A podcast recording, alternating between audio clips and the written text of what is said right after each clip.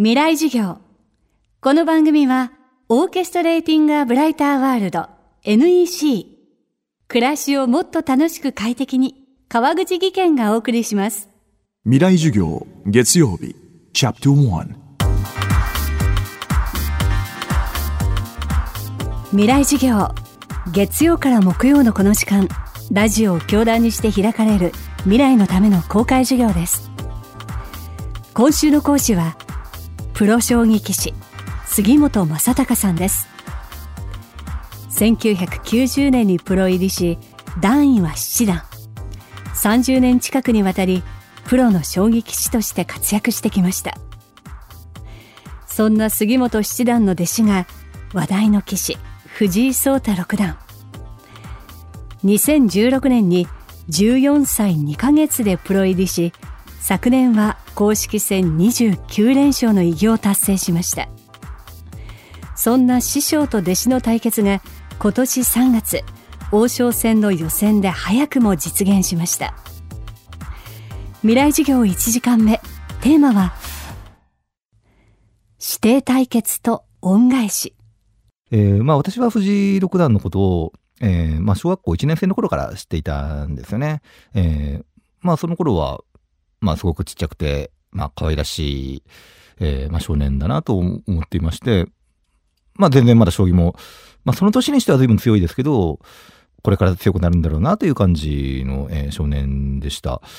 えー小学校4年生で弟子に取りまして、まあそれから、えー私の門下で修行していくわけですけど、まあ、あの、将棋の世界って、えーまあ、教え子と、そうですね、あの、指導者が、まあ、実際に勝負をするということが、えーあるのが普通なんですね。えーまあ、例えばこれ、相撲の世界だと、えー師匠と弟子が、え取り組むということは絶対ないと思うんですが、え将棋では、まあ、ごく普通にあることでして、えそういう意味では、あの決して珍しいことではないですけども、えまあ、やはり、あの、自分も、ま、現役のプロですので、えま、師匠としてではなくて、えー一人の棋士として、えーまあ、全力を尽くして、まあ、勝ちに行くべきだと、えー思いました。はい。えーまあ、同時に、えーまあ、将棋盤の前に座ると、まあ、昔からよく知っている、えー顔が目の前にあるわけで、まあ、随分大きくなったなっていうイメージも、えー湧きましたけども、えー時々、まあ、ふとそういう師匠目線になってしまう、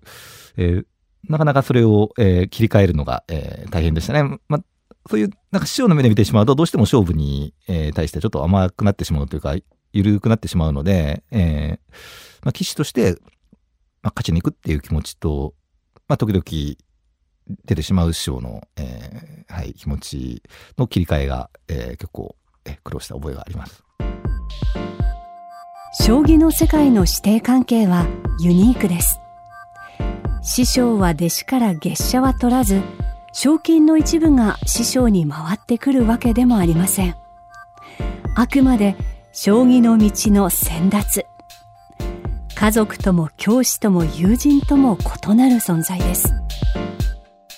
えーまあ、これはあのこの世界は間違いなくあの師匠が必要なんですね。えープロを目指す、えーまあ、少年少女がいた時に、えー誰か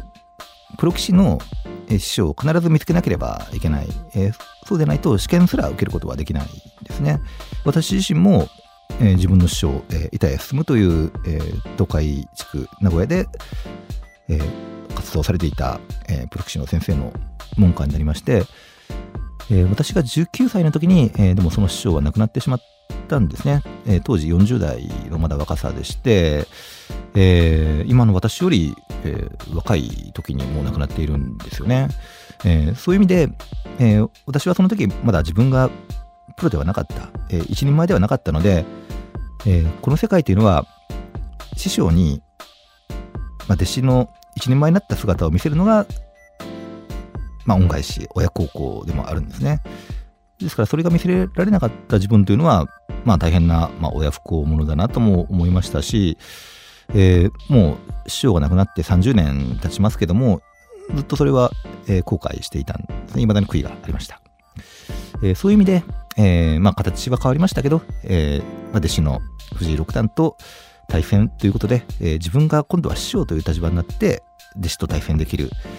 まあ、弟子の恩返しを、まあ、自分が感じることができるということで、まあ、こんな、えー、嬉しい気持ちになっ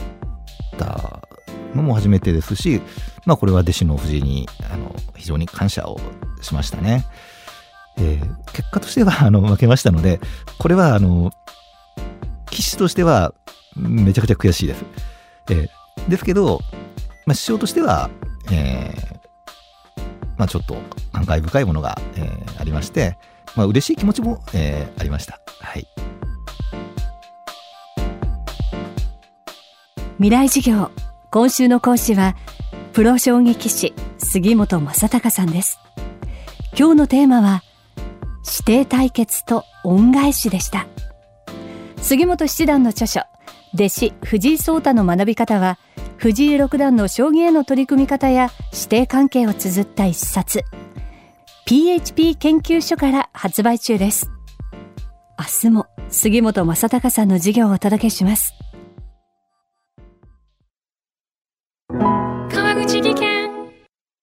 階段での転落。大きな怪我につながるので怖いですよね。足元の見分けにくい階段でもコントラストでくっきり。白いスベラーズが登場しました。皆様の暮らしをもっと楽しく快適に。